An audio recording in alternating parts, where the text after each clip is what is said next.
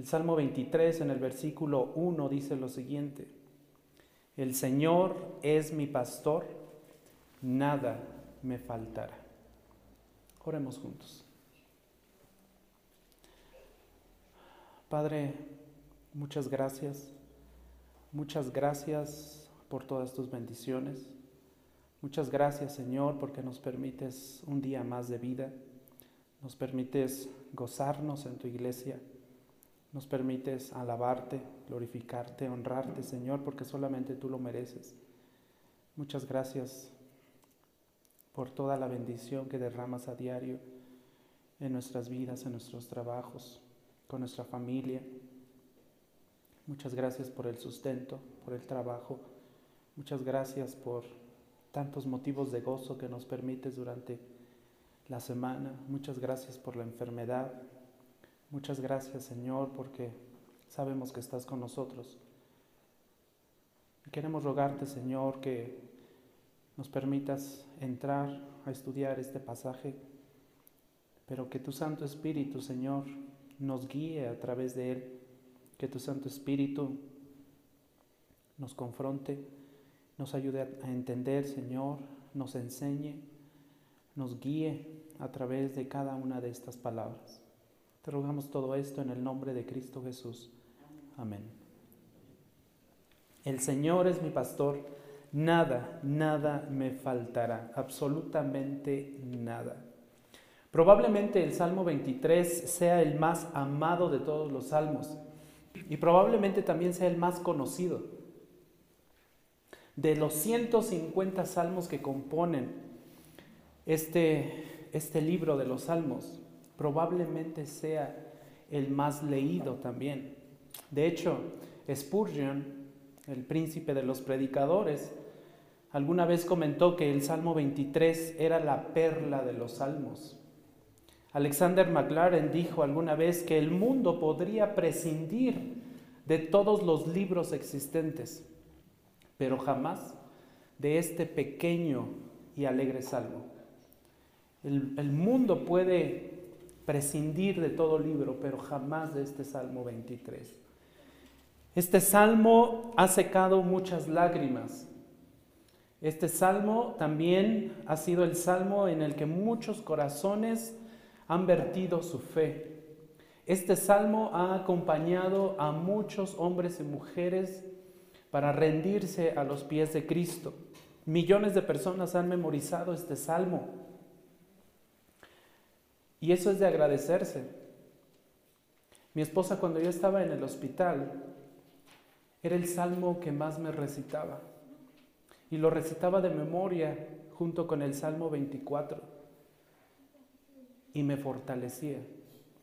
De esa misma forma, millones de personas se han visto fortalecidas por este salmo. Los, ministros lo han usado para consolar a las personas que están, que están pasando por pruebas personales severas, que sufren enfermedades o que incluso están muriendo postrados en una cama.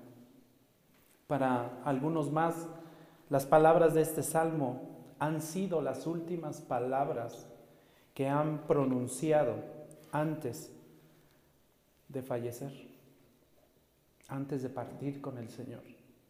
Y es un gozo poder tener la palabra de Dios en mente y ser conscientes de la palabra de Dios, de su palabra revelada en nuestra mente, en nuestros corazones, cuando estamos por partir con el Señor o cuando estamos muy cerca de partir. Es un gozo recordar esta bella revelación del Señor. Y David nos dice, el Señor es mi pastor en el versículo 1. Si un salmo puede, puede escribirse en una sola línea, es este. De todos los salmos, el que podría resumirse en una sola línea es este, el Salmo 23. Todo el contenido del, del Salmo está en su primera línea. La palabra Señor es el gran nombre de Dios en el Antiguo Testamento y es la primera, la segunda palabra que encontramos, el Señor, el nombre de Dios. Y este nombre que fue revelado por primera vez a Moisés, lo recuerdan allá en Éxodo en Éxodo 3, en la zarza ardiente. El Señor le dijo en esa zarza ardiente a Moisés cómo habría de llamarle, cómo habría de proclamarle. Este nombre aparece aproximadamente 6.800 veces en el Antiguo Testamento. Constantemente el Señor aparece en la revelación con su nombre y literalmente significa yo soy el que soy. Esa fue la definición que el Señor le dio a Moisés. Yo soy el que soy. Ve con el pueblo, sácalo de Egipto. Y si te preguntan quién te ha enviado, di que yo soy, te ha enviado. Este es el gran yo soy. Es un nombre inagotable, tan inagotable como su portador, como el único que es digno de llevar este nombre, el gran yo soy. Este nombre refiere a la eternidad de Dios, refiere a su autosuficiencia y la autosuficiencia de Dios significa que Dios no necesita de nada ni de nadie. No necesita sabiduría porque Él es sabiduría, de Él mana la sabiduría. No necesita poder porque Él es todopoderoso. No necesita que nadie le guíe porque Él es la guía de todo lo creado. Él no necesita ser adorado, no necesita ser ayudado, no necesita ser ni siquiera servido. Tampoco es responsable ante nadie.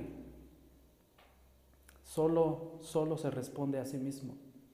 Solo se da cuenta o da cuenta de sí a sí mismo porque Él es Dios. Esto es lo que nos refleja este nombre del Señor. Jehová, como aparece en la Reina Valera 60. Jehová es mi pastor y es la versión más conocida, más memorizada. En nuestra Biblia, la nueva Biblia de las Américas, aparece el Señor es mi pastor. Entonces, este nombre nos revela que Dios es siempre el mismo en sus rasgos, en sus atributos, en sus perfecciones. Él fue, Él es y Él siempre será. Él es el gran inmutable, el que no cambia. Él es el gran yo soy. Él es el gran yo soy. Y David continúa con, este, con este, esta primera línea diciendo, ese gran yo soy es mi pastor. Él es mi pastor.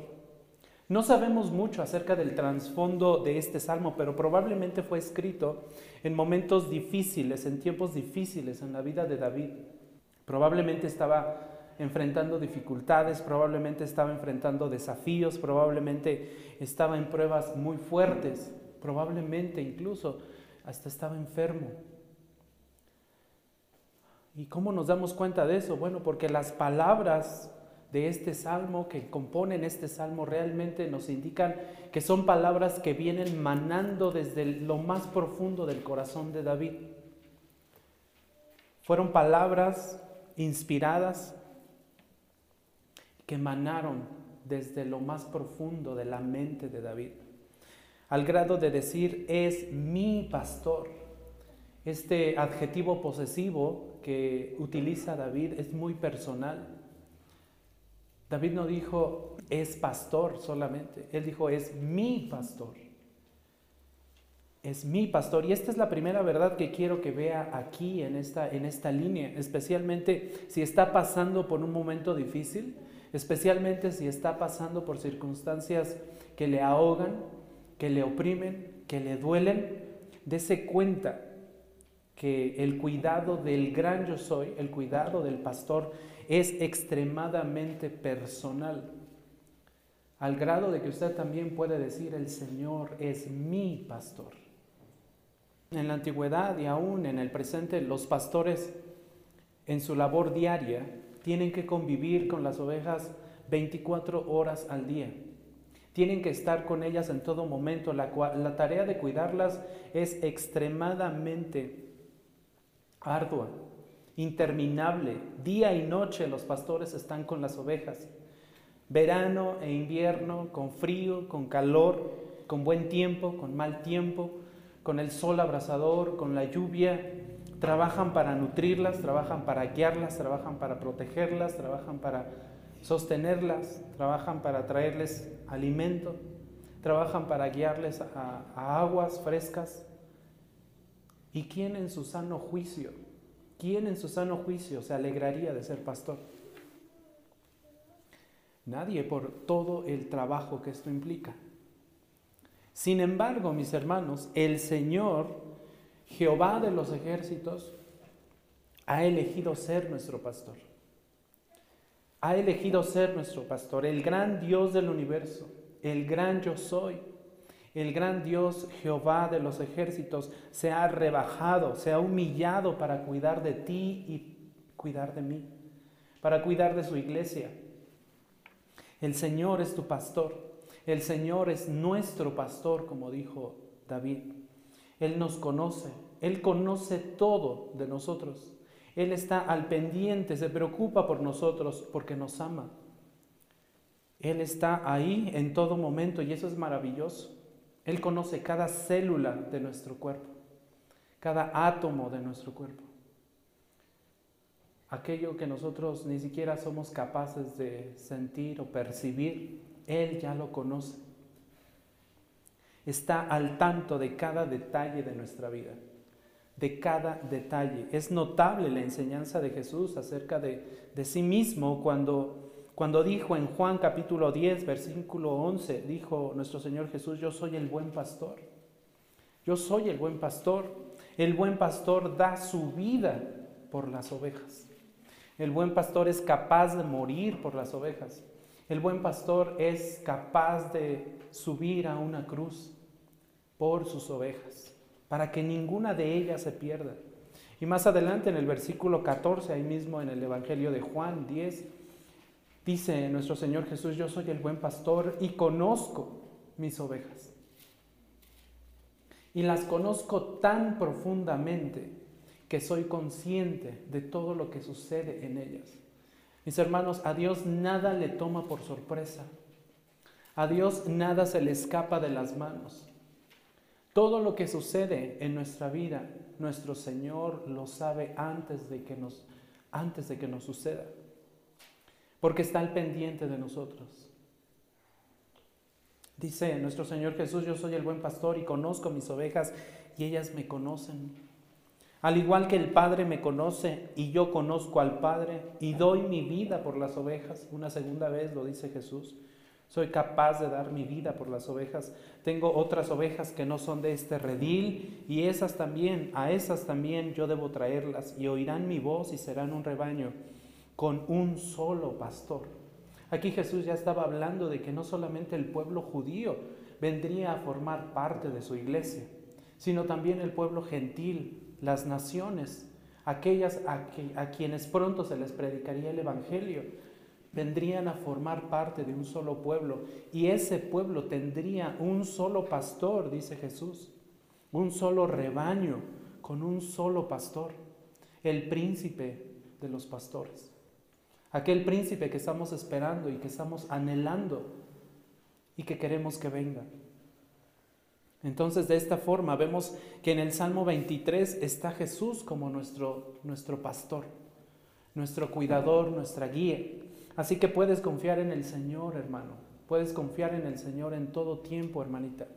En todo tiempo. Él conoce todo de ti, conoce tu mente, conoce tu cuerpo. Conoce cada circunstancia, cada pensamiento, cada palabra que ni siquiera has pronunciado, que pronunciarás en algunos minutos. Él ya lo, ya lo conoce. Nada, nada le toma por sorpresa. Él permite todo en su soberanía. Así que puedes confiar en Él y debes confiar, debes confiar en Él mientras caminas por lo que sea que estés pasando. Por muy difícil que sea, el cuidado de tu pastor por ti es extremadamente personal. Así estés pasando por una prueba muy fuerte, por un dolor tremendo, por una enfermedad muy grave. Tu pastor se preocupa por ti. Tu pastor está al tanto de ti. Ese gran yo soy está a tu lado. Y debes tener la confianza de que así es. Debes depositar tu fe en todo momento en Él. Continúa David y dice en, esta, en este primer verso, en la segunda línea, nada me faltará. Cuando yo soy consciente de que el Señor, de que el gran yo soy está ahí para pastorearme, que ha venido a este mundo para pastorearme, para salvarme, entonces hay una consecuencia. Nada me faltará. Absolutamente nada me faltará. Cuando las ovejas son abandonadas a sí mismas, las ovejas carecen de todo. Se vuelven vulnerables en todo. Son los animales más indefensos que puedan existir. Pero si pertenecemos al que es autosuficiente, si pertenecemos al que es inagotable, si pertenecemos absolutamente al que es inmutable a través del tiempo, nada nos va a faltar. Nada. Él es suficiente en todas las cosas y es capaz de proveernos de todo aquello que nosotros necesitemos. Por eso es el gran yo soy. Por eso es el creador del universo. Absolutamente nuestro Dios no necesita de nada, pero nosotros necesitamos de todo. Y el único que nos lo puede dar es Él. Y si Él no lo da, entonces nada nos faltará. Pero ¿qué es lo que no nos faltará a los que estamos bajo el cuidado de este gran yo soy? A los que estamos bajo el cuidado del buen pastor. Bueno, David nos lo desglosa a partir del versículo 2 hasta el 6 y nos da seis razones o seis cosas que no nos van a faltar. Seis cosas que me gustaría mencionarles. La primera de ellas, no nos va a faltar descanso. No nos va a faltar descanso. Noten el versículo 2 del Salmo 23. En lugares de verdes pastos me hace qué? Descansar. Descansar. Junto a aguas de qué? De reposo me conduce. No te va a faltar el descanso, amado hermano, amada hermana. Philip Keller comenta lo siguiente. Las ovejas son animales que no se acuestan fácilmente, a menos que cumplan cuatro requisitos. Número uno, que estén libres de todo temor. Número dos, que estén libres de fricciones entre ellas, con sus compañeras, con las otras ovejas. Número tres, que estén libres de plagas. Y número cuatro, deben estar libres de hambre. No deben estar hambrientas. Mientras esas cuatro cosas no se cumplan, una oveja no se echa, no se acuesta. Entonces encontramos miedo, fricción, plagas, hambruna. Y las ovejas deben estar libres de todo eso para estar bien, para estar a gusto, para que puedan tener la confianza de recostarse y de, reposar. Y solo el pastor puede proporcionar esa confianza. Solo la persona que pastorea a esas ovejas puede proporcionarles esa seguridad y todo lo que necesitan. Solo el pastor les da la confianza, la paz, la seguridad, la liberación que necesitan, el pasto que se necesita para alimentarlas. Y es precisamente esto lo que profetizó eh, el profeta Isaías en el capítulo 40, versículo 11. Isaías lo dijo en el versículo 11, dice, como pastor apacentará su rebaño. Está profetizando el ministerio de nuestro Señor Jesucristo. Como pastor apacentará su rebaño. En su brazo recogerá los corderos y en su seno los llevará, guiará con cuidado a las recién paridas. Ahí mismo en el libro de Isaías, en el capítulo 49, versículo 10, también se profetizó lo siguiente. Dice, no pasarán hambre. Está hablando de las ovejas no pasarán hambre ni sed. No los herirá el calor abrasador ni el sol, porque Él tiene compasión de ellos, los guiará y los conducirá a manantiales de aguas.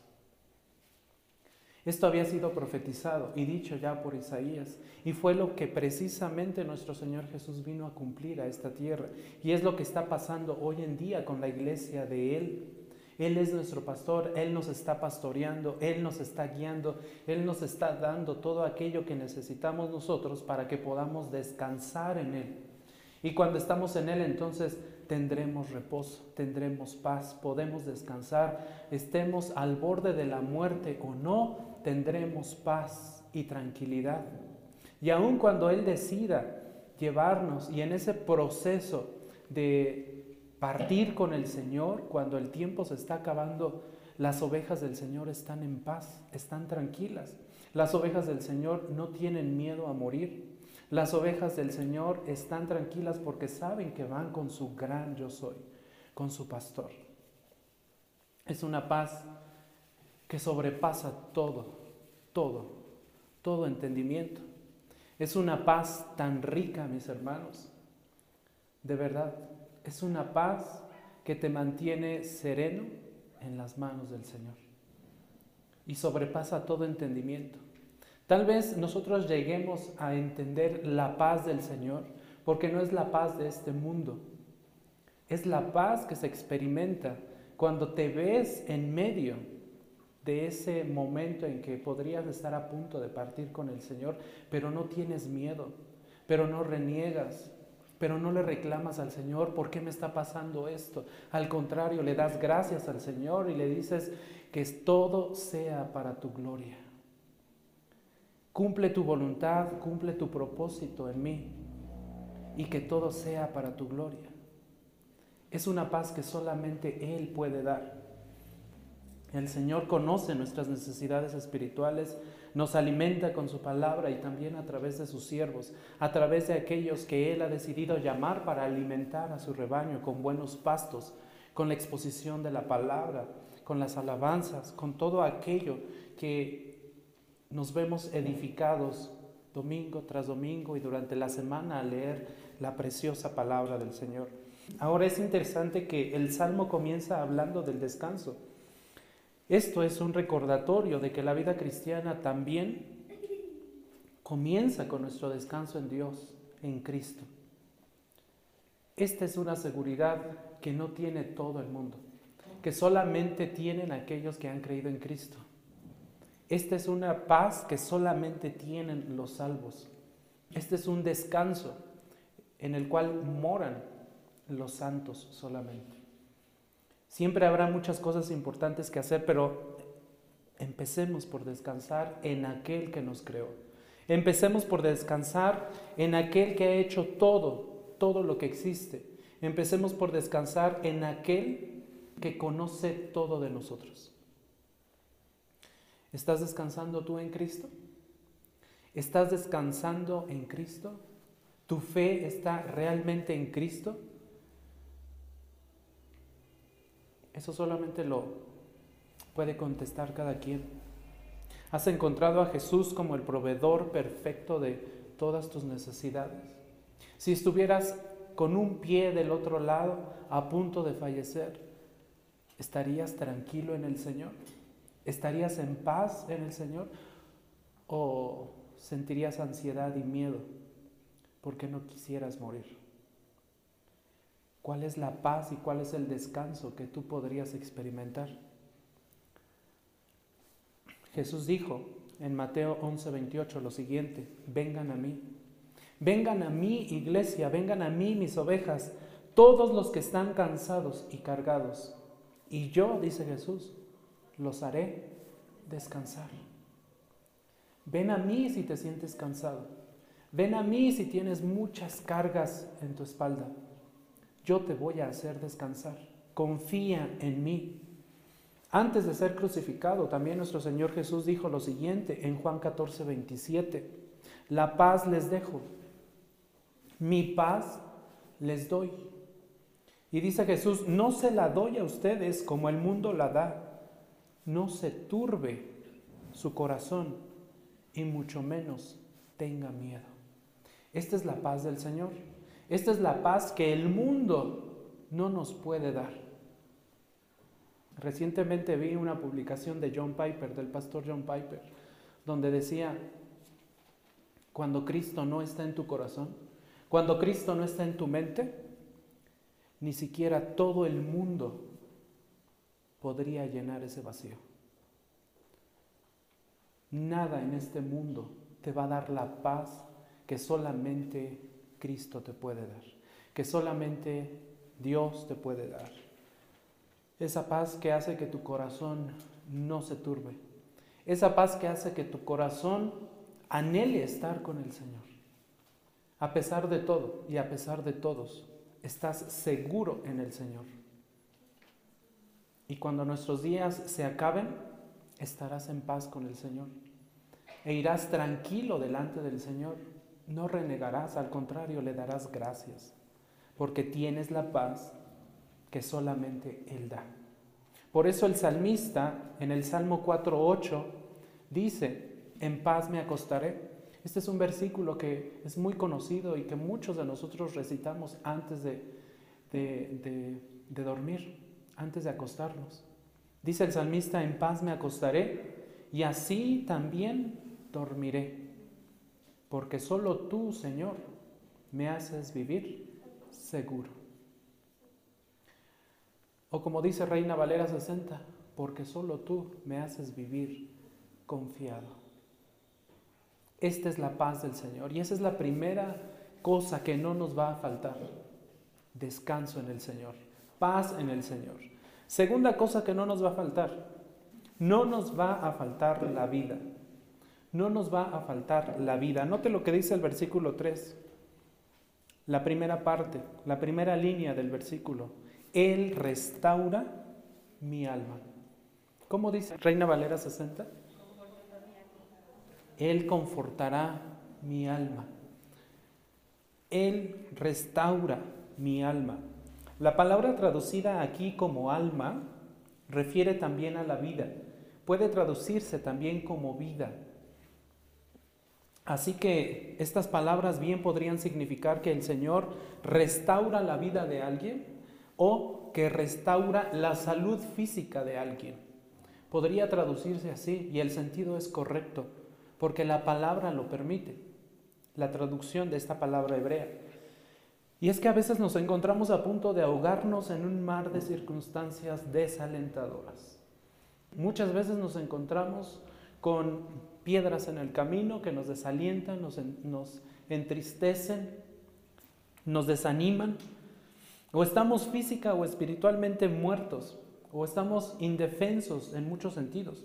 Cuando estamos pasando por momentos difíciles, a veces nos faltan las fuerzas, tanto físicas como espirituales, para seguir adelante. Pero Jesús viene a nosotros cuando estamos en esa condición y nos restaura. Jesús viene a nosotros y nos auxilia, nos conforta, renueva nuestras fuerzas para seguir adelante. Si no es nuestro tiempo, el Salmo 31.15 es muy claro cuando dice que nuestros días están en las manos del Señor. Mis días están en tus manos, dice el Salmo 31.15. El Salmo 139 nos dice que nuestros días están contados. Así es que cuando nos toca, aunque nos quitemos, mis hermanos, cuando no nos toca ir con el Señor, aunque nos pongamos, no vamos a ir con el Señor. Todo está determinado por el Señor. Isaías 40, 29 nos habla de toda esta, eh, eh, todo este reconfort que el Señor nos da. Isaías 40, 29 dice, Él da fuerzas al fatigado y al que no tiene fuerzas aumenta su vigor. ¿Estás fatigado? ¿Estás cansado? Ven a Cristo. Él te hará descansar. ¿Ya no tienes fuerzas? Pídele al Señor que te dé vigor, que te dé fuerza. Él te las va a dar. Isaías 40, 31, ahí enseguida dice Isaías, pero los que esperan en el Señor renovarán sus fuerzas, renovarán sus fuerzas, se, remontarán con alas como las águilas, correrán y no se cansarán, caminarán y no se fatigarán. Isaías 41, 10. Todo esto es curioso que todo, que mucho del sustento de este Salmo 23 se encuentra en Isaías. Ya venía siendo profetizado por Isaías y todo fue cumplido por el Señor. Isaías 41:10 nos dice, no temas, porque yo estoy contigo. No te desalientes, porque yo soy tu Dios. te fortaleceré, ciertamente te ayudaré, sí, te sostendré con la diestra de mi justicia. Entonces el cristiano, el Hijo de Dios, no tiene nada que temer, a pesar de todo. Y a pesar de que esté viviendo lo peor en la vida, el cristiano, el Hijo de Dios, las ovejas del gran yo soy, no tienen nada que temer. Así tengas un pie del otro lado y un pie acá, no tienes nada que temer. El Señor te sostiene, el Señor está contigo en todo momento. Esa es tu seguridad, esa es tu paz en el Señor. Recuerdo que antes de que yo entrara al proceso de intubación, mi esposa me preguntaba, ¿tienes miedo? ¿Tienes miedo? ¿Estás angustiado? ¿Estás ansioso? Y yo le decía, no, estoy tranquilo, estoy en paz, estoy en el Señor. Y así fue, mis hermanos. Todavía ayer me preguntó que si tenía, que, qué pensaba de lo que había sucedido eh, en el hospital y durante el tiempo que estuve internado, que si tenía miedo de eso que había sucedido. Y le digo, no, estoy en paz. Todo el tiempo estuve en paz, sabiendo que la voluntad del Señor se iba a cumplir. Ya sea que me llamara o ya sea que me dejara, su voluntad que es perfecta se iba a cumplir. Y eso le iba a dar gloria o le da gloria al nombre del Señor. Y por supuesto eso nos hace estar en paz. En ningún momento tuve miedo a morir, le decía. En ningún momento. Ahora sí, como, como dijo Pablo alguna vez, ¿no? Qué gran dicha el ir con el Señor. Qué gran dicha, pero me es necesaria o me es necesario permanecer aquí por causa de vosotros, dijo Pablo.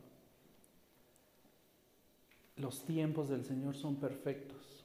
A Él nada se le escapa. Es la paz que el Señor nos da, es el descanso que el Señor nos da. Él restaura nuestra vida, Él restaura nuestra salud según su propósito. Por su amor, por su gracia, Él nos restaura. Él nos pone de pie y nos pone en marcha de nuevo. Literalmente, mis hermanos.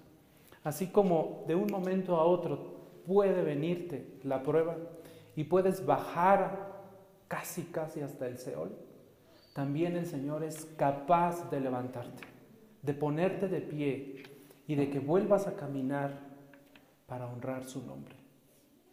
Esta es la seguridad de las ovejas, pero en el idioma hebreo también, Él restaura mi alma. Esta frase puede significar también me lleva al arrepentimiento o me lleva a, a la conversión. No es incorrecto interpretarlo así, también tiene ese sentido la palabra. El Señor en lo alto se ha encargado de restaurar tu alma. Esto es asombroso, mis hermanos. Porque no solamente nos da vida física, sino espiritual también. Por su gracia Él nos restaura. Por eso el apóstol Pedro dijo lo siguiente en su primera carta, en el capítulo 1, versículo 3, dijo Pedro, bendito sea el Dios y Padre de nuestro Señor Jesucristo, quien según su gran misericordia nos ha hecho nacer de nuevo a una esperanza viva ¿Notan eso?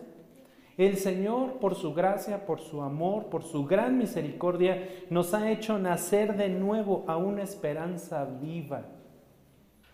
El Señor nos ha dado una nueva vida y esperanza de estar con Él. Y es precisamente así como acaba, es así como acaba este Salmo 23 en el verso 6. Estoy seguro, dice David, que voy a ir a morar contigo, porque nos ha dado vida espiritual en Él. Tercera cosa, llevamos dos cosas que no nos van a faltar. Dijimos que la primera es descanso. La segunda, no nos va a faltar la vida, tanto física como espiritual, según los tiempos del Señor. Número tres, no nos va a faltar la guía del Señor. No nos va a faltar guía. Noten el versículo 3 me guiará por senderos de justicia por amor de su nombre. Me guiará. Esta es una promesa del Señor. Las ovejas son criaturas tontas por naturaleza. Estos animalitos de los que extraemos la lana y con la cual nos cubrimos son animalitos tontos porque se alejan con, mucha facilidad del camino. Si un pastor no va con ellas guiándolos, estas ovejas se dispersan. Pueden tener un buen pastor que las lleve a las mejores tierras de pastoreo, cerca de mucha agua, y aún así las ovejas se van a alejar de ese lugar. Si el pastor va y las deja allí en el campo, las ovejas se van a dispersar si no está el cuidado de, de estos animales. Y se van a ir en busca de aguas sucias, de campos secos. Esto fue profetizado. Esto fue profetizado también por Isaías. Está profetizado que nos íbamos a descarriar como las ovejas. Isaías 53, 6 dice, todos nosotros nos descarriamos como ovejas. Nos apartamos cada cual por su camino, dice Isaías. De ahí que requerimos de un pastor que nos mantenga cerca del agua limpia. Requerimos de alguien que nos guíe hacia el Señor. Isaías 42, 16 también profetizó eso. Por eso les digo que prácticamente todo Isaías está dentro del Salmo 23. Isaías 42, 16 profetizó lo siguiente. Conduciré a los ciegos por un camino que no conocen, por sendas que no conocen los guiaré. Cambiaré delante de ellos las tinieblas en luz y lo escabroso en llanura. Estas cosas haré y no las dejaré sin hacer. ¿Notan que es promesa de Dios? Por eso les decía que este versículo 3 nos refleja una promesa del Señor. Él nos va a guiar porque somos ciegos. Necesitamos la guía del Señor. El Salmo 32, 8 nos dice, yo te haré saber y te enseñaré el camino en que debes andar. ¿Notan eso? Yo te haré saber, te voy a enseñar el camino que debes caminar, que debes andar. Te aconsejaré con mis ojos puestos en ti. Noten esas palabras del Salmo 32.8. Con mis ojos puestos en ti. Es lo mismo que dijo David en el versículo 1 del Salmo 23. El Señor es mi pastor. Porque sabía David que los ojos del Señor estaban sobre él. Y esta es la verdad que quiero que entiendas, hermano y hermana. Los ojos del Señor están sobre ti en todo momento. El cuidado del Señor está sobre ti. Y aquí está la promesa. Y si lo ha prometido, es porque lo va a cumplir. En todo momento debes tener esa certeza y esa seguridad. El Señor nos conduce, nos guía por senderos de justicia, caminos rectos, caminos correctos. Nos desviamos al pecar muchas veces, eso es cierto, tropezamos, ofendemos al Señor de muchas formas, pero si nos, si nos humillamos, Dios nos va a guiar por la senda correcta, por caminos de justicia, nos va a llevar al arrepentimiento, nos va a traer, nos va a llevar a estar bajo su control soberano. Esto es lo que hace el Señor y lo que nos da paz también. Esto, Él nos guía por el camino del bien. Él nos guía, nos redirige cuando ve que nos estamos desviando, Él actúa, sus ojos están sobre nosotros y nos vuelve a meter en el redil. Es necesario que sea así.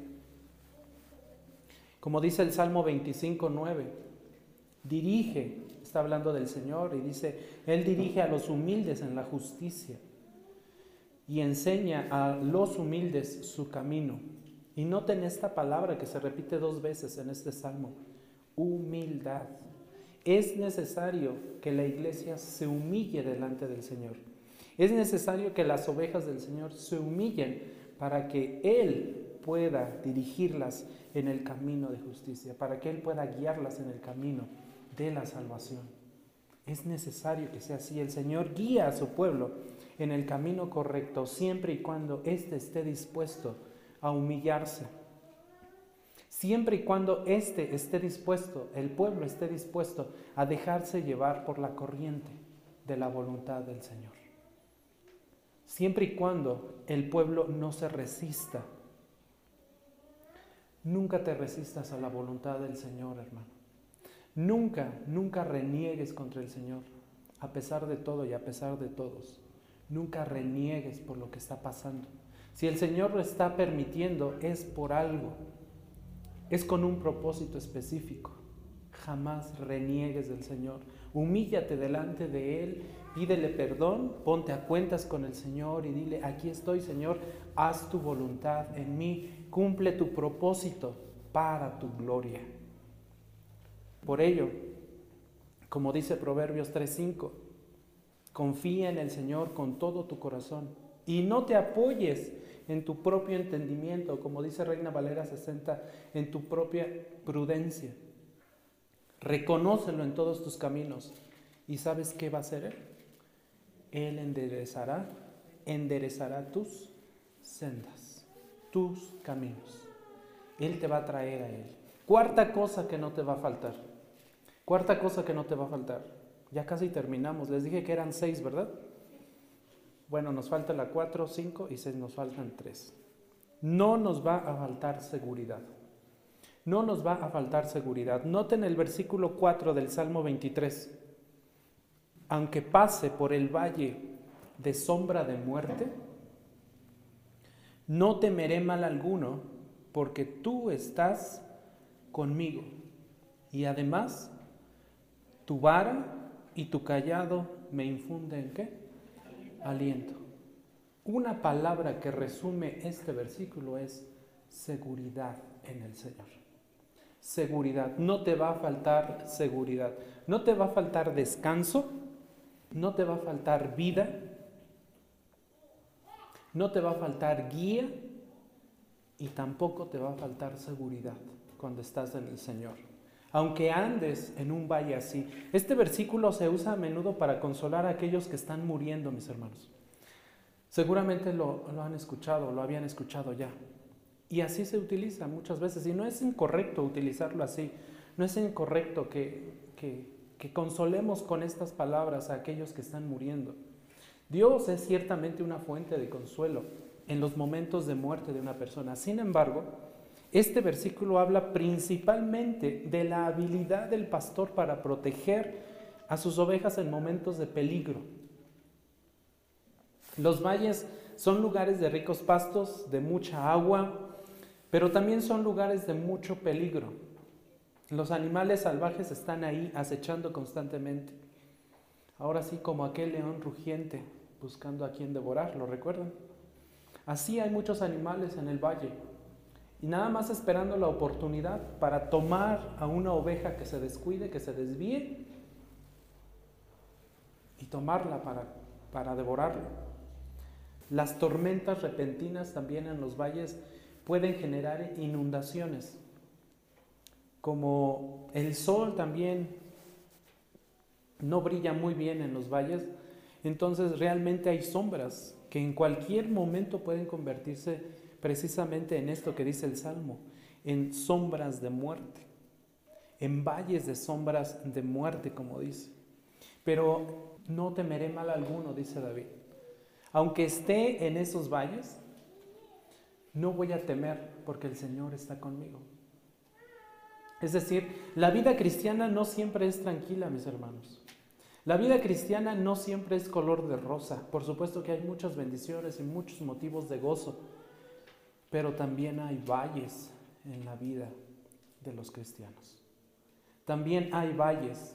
A veces nos encontramos solos en los valles. A veces nos encontramos desamparados en los valles a veces estamos con alguien más, a veces parece que no hay nadie a nuestro alrededor o incluso cuando hay gente a nuestro alrededor que nos ama, que ora por nosotros, que se preocupa por nosotros, no están sintiendo y no están experimentando exactamente las mismas cosas que nosotros estamos experimentando cuando estamos en medio del valle que nos está tocando vivir.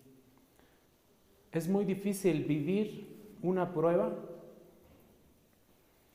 Sí. Mucha gente no lo comprenderá. Y mucha gente tratará de, dar consuelo a las personas que están en la prueba. Es más, mucha gente te puede leer la Biblia entera y te va a ser muy difícil, porque no alcanza a comprender lo que tú estás experimentando, no alcanza a comprender en carne propia el valle que estás viviendo, por el cual estás transitando. Por mucho que quieran, no comprenden las luchas en tu mente y en tu alma.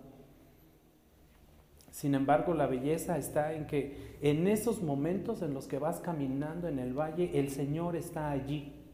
Cuando caminas por un valle, la realidad es que nunca estás solo, aunque parece que estás solo.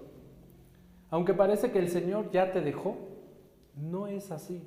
El Señor está ahí. La realidad es que nunca vas a estar solo en medio de ese valle. Tu pastor está siempre contigo.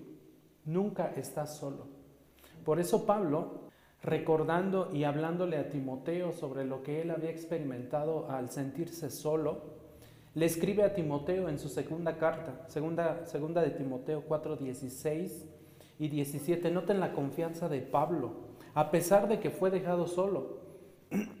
Es más, ¿recuerdan que nuestro Señor Jesucristo también fue dejado solo? antes de ser crucificado, antes de ser arrestado, le dijeron, jamás te vamos a negar, Señor. Aun cuando mueras, nosotros también vamos a morir contigo. ¿Sí o no le dijeron eso? No fue así. Todos lo dejaron, todos lo abandonaron. Hubo alguien que lo negó tres veces, ¿cierto? Y dijeron, mira, ese que está ahí, ese estaba con Jesús. No, yo no, ni lo conozco. No, jamás, no. Todos lo dejaron. Lo mismo le pasó a Pablo. Lo mismito. En la segunda carta de Timoteo, capítulo 4, versículo 16 y 17, Pablo dice lo siguiente. En mi primera defensa nadie estuvo a mi lado, dice Pablo. Nadie. Y Pablo había fundado muchas iglesias. Había enseñado a muchos hermanos. Había ministrado a mucha gente. Y Pablo dice, en mi primera defensa Nadie estuvo a mi lado. Todos me dejaron, todos me abandonaron. Y noten lo que continúa diciendo Pablo. Sino que todos me abandonaron, que no se les tenga en cuenta. Versículo 17. Pero el Señor estuvo conmigo. A pesar de que todos me dejaron, a pesar de que todos aquellos que decían amarme me dejaron y me abandonaron, y cuando estuve en medio del valle nadie se acordó de mí, dice Pablo, el Señor estuvo conmigo. Verso 17. Y me fortaleció a fin de que por mí se cumpliera cabalmente la proclamación del mensaje y que todos los gentiles oyeran. Y fui librado de la boca del león. ¿Por quién fue librado? Por el Señor. El Señor estuvo con él. Así es que en el valle jamás vas a estar solo. Te podrán dejar todos. Estoy seguro que tus, que tus hermanos en la iglesia no te van a dejar. Que te van a estar ahí sosteniendo en oración. Pero si se diera el caso de que te dejara todo el mundo como le pasó a Pablo, debes estar seguro de que el Señor está contigo en todo momento. En medio de ese valle el Señor está contigo. Dios nos da valles también porque es en los valles, es en los valles con sus pruebas y peligros que desarrollamos carácter, que desarrollamos fe, que, desarrollamos seguridad en el Señor. No son fáciles de transitar los valles, mis hermanos. Y cuando te toque caminar por uno, no te va a ser nada fácil, eso sí no te lo prometo. No te va a ser nada fácil transitar por un valle, pero todos tenemos que transitar por valles, aún de sombras de muerte. Todos. La palabra dice que es necesario para la iglesia que a través de muchas tribulaciones, no de algunas cuantas, sino de muchas tribulaciones, es necesario que la iglesia pase por eso para poder entrar al reino de Dios. Es necesario. Y así lo dice la Escritura. Es necesario que a través de muchas tribulaciones entremos al reino de Dios. Así es que, hermano, te van a venir valles que transitar. Si ya te, si ya te vinieron, seguramente saliste fortalecido. Seguramente tu fe creció. Seguramente tu seguridad creció también. Si no te han venido, hermano, van a venir. Pero ten la seguridad de que el Señor va a estar contigo. Esa es tu seguridad. Esa es tu seguridad. No importa cuán profundo, cuán, cuán oscuro sea el valle, no importa lo difícil que sea el valle. No tienen nada que temer, iglesia. No tienen nada que temer. El Señor va a estar contigo. Quinta cosa que no nos va a faltar. No nos va a faltar provisión.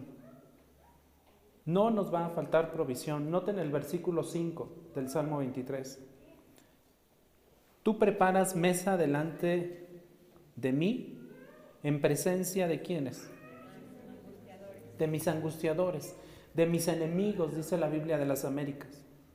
Has ungido mi cabeza con aceite, mi copa está reposando, mi copa se desparrama, mi copa está tan llena de vino que se escurre el vino. Este versículo tiene el énfasis precisamente en toda la provisión que el Señor nos da materialmente, físicamente, eh, su provisión de alimento en todo momento está asegurada. No te va a faltar provisión delante del Señor si estás en el Señor. Un buen pastor hace preparativos. Antes de que lleguen las ovejas, ese pastor ya eliminó todos los peligros físicos a los que pudieron enfrentarse las ovejas en su camino, al transitar por el valle, al transitar por todos los caminos que deban caminar estos animales. Un buen pastor elimina las plantas venenosas, un buen pastor ahuyenta a los depredadores.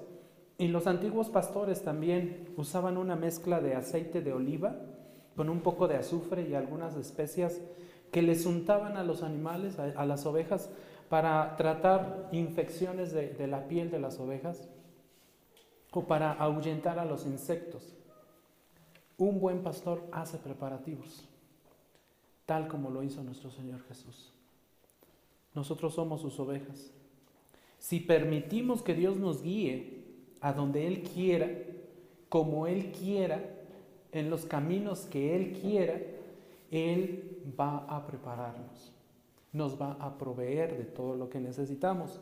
Encontraremos una mesa que ha sido preparada especialmente para nosotros. Esto es un banquete. Tú preparas mesa delante de mí en presencia de mis angustiadores, de mis enemigos. Llenas mi copa, has ungido mi cabeza con aceite, has cuidado de mí, has preparado ese aceite para que yo no sufra infecciones en el cuerpo, para que yo no sufra infecciones en la piel como lo hacían con las ovejas. Has cuidado de mí. Nuestras cabezas han sido ungidas con el aceite más puro. Nuestras copas han sido llenadas o llenas hasta rebosar con el vino del verdadero gozo de Cristo. Por eso el Salmo 34.10 dice lo siguiente, los leoncillos pasan necesidad y tienen hambre, pero los que buscan al Señor no, no carecerán de ningún bien. Los que buscan al Señor, los que esperan en el Señor, no van a carecer de ningún bien. Él es capaz de suplir todas nuestras necesidades. Segunda a los Corintios, Pablo escribe a los Corintios en su segunda carta, en el capítulo 9, versículo 8, y les dice, Dios puede hacer que toda gracia abunde para ustedes. Debes tener esta seguridad, hermano. Dios puede hacer que toda gracia abunde y sobreabunde para ustedes, a fin de que teniendo siempre, ¿noten eso? Noten eso. A fin de que teniendo siempre es decir, en todo momento, todo lo suficiente, en todas las cosas, abunden para toda buena obra. Ese es el propósito de por qué el Señor te provee y te suple lo que necesitas, para que abundes en toda buena obra.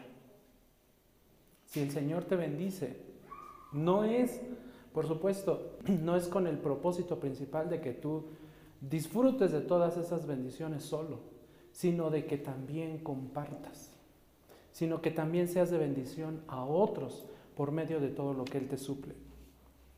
También Pablo escribiendo a los filipenses les recuerda en el capítulo 4, versículo 19, les dice, y mi Dios proveerá a todos, perdón, y mi Dios proveerá a todas sus necesidades conforme a sus riquezas en gloria en Cristo Jesús. Por eso al Señor no se le escapa nada. Tienes necesidad de algo, el Señor ya lo sabe. No es necesario que se lo pidas. El Señor ya sabe de qué tenemos necesidad cada uno de nosotros. Y no, no, jamás veremos a un justo, a un justo de Dios mendigando pan. Jamás. Todos aquellos que son del Señor siempre tendrán lo justo y necesario para honrar al Señor, para caminar con el Señor. A donde quiera que Él nos lleve, nuestra mesa siempre tendrá pan nada nos faltará. Esa es su promesa. Y número seis, porque ya me tardé un poquito. Dijimos que no nos va a faltar descanso, no nos va a faltar, ¿qué más? Vida, no nos va a faltar la guía del Señor, no nos va a faltar seguridad en el Señor, no nos va a faltar su provisión. Y número seis, no nos va a faltar un hogar celestial. No nos va a faltar un hogar celestial. Versículo 6. Ciertamente el bien y la misericordia me seguirán todos los días de mi vida. Y en la casa del Señor moraré por largos días. Esta es tu esperanza, iglesia.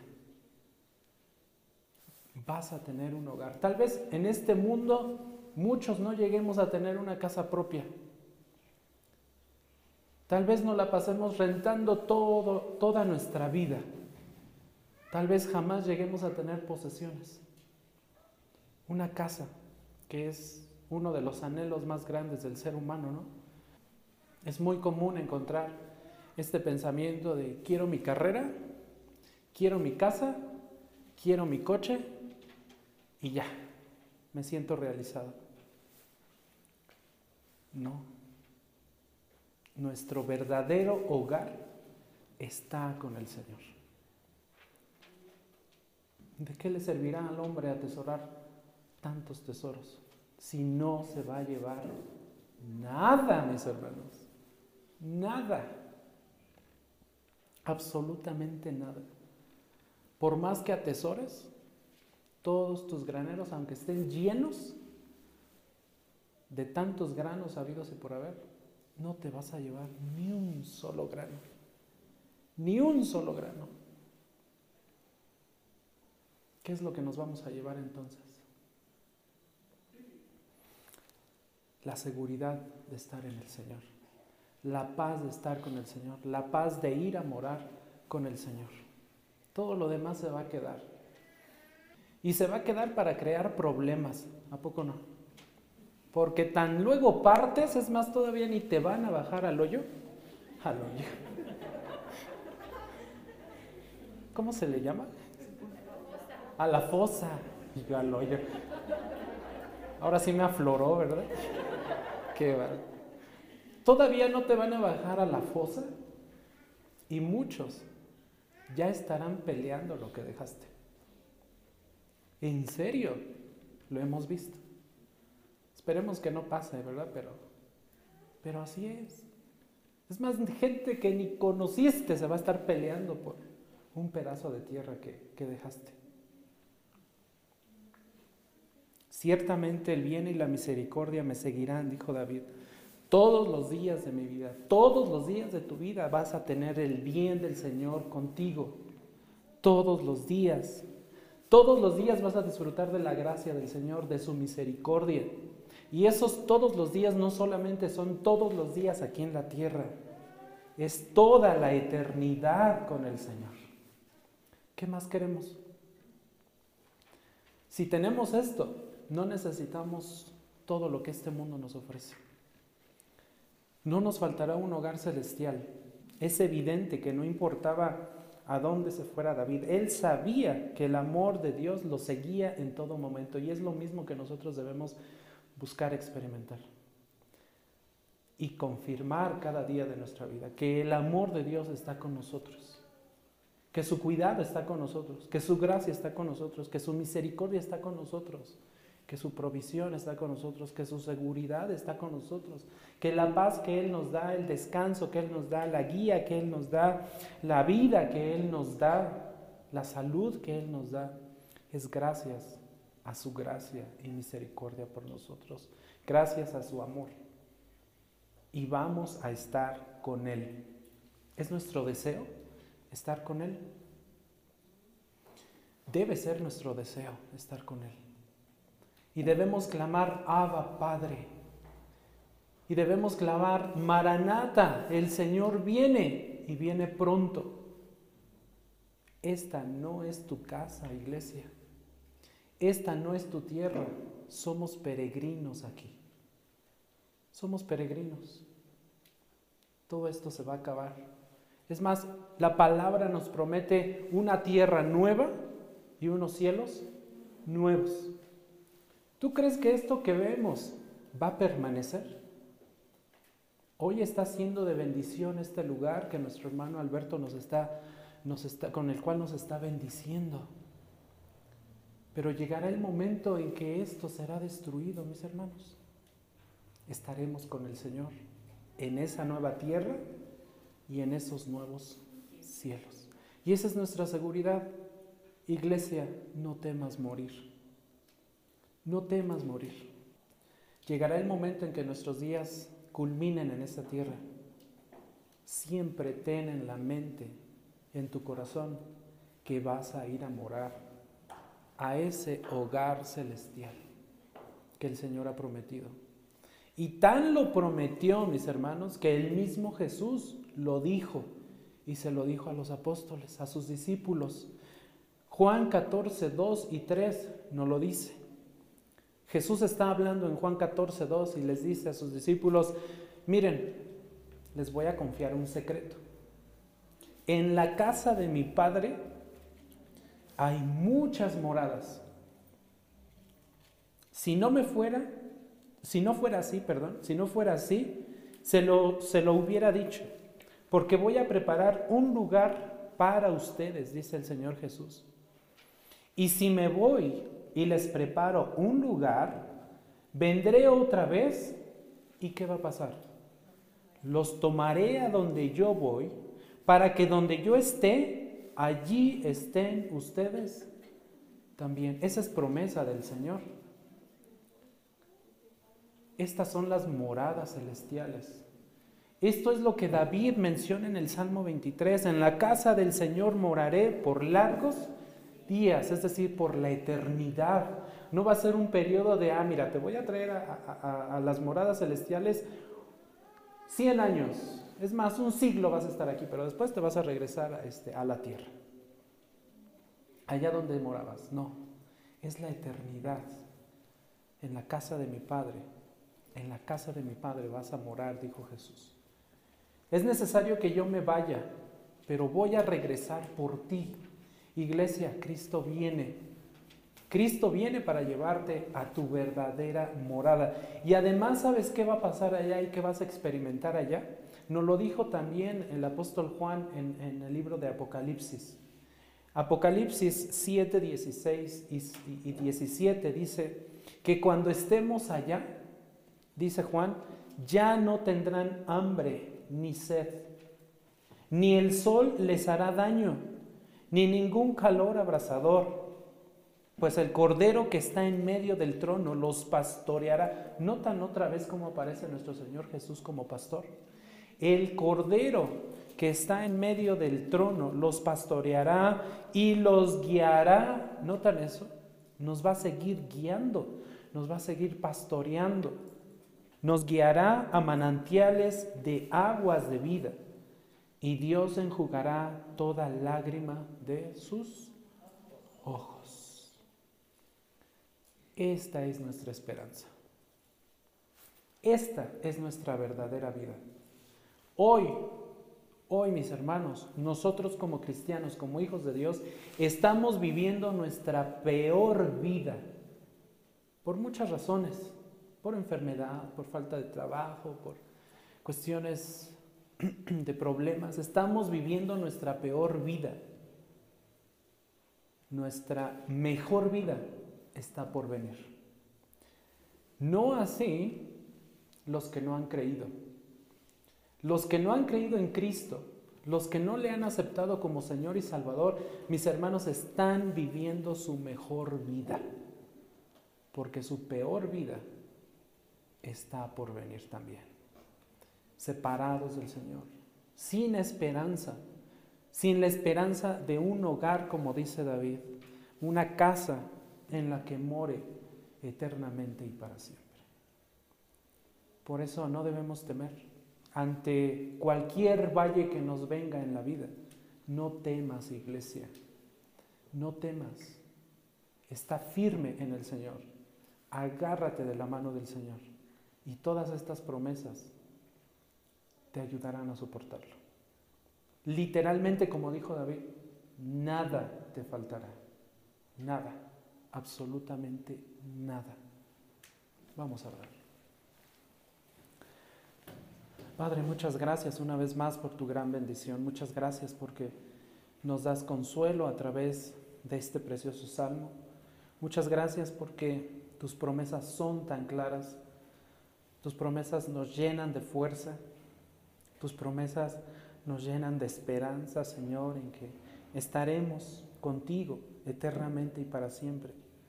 Gracias porque todo, todo nos lo das, todo nos provees para que andemos delante de ti sabiamente, con, en la búsqueda constante, Señor, de honrar tu nombre.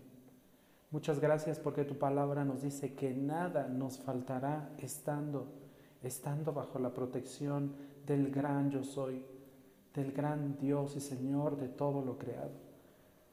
Gracias Señor porque no nos va a faltar descanso, no nos va a faltar vida, no nos va a faltar guía, no nos va a faltar provisión, no nos va a faltar un hogar celestial, Padre Santo.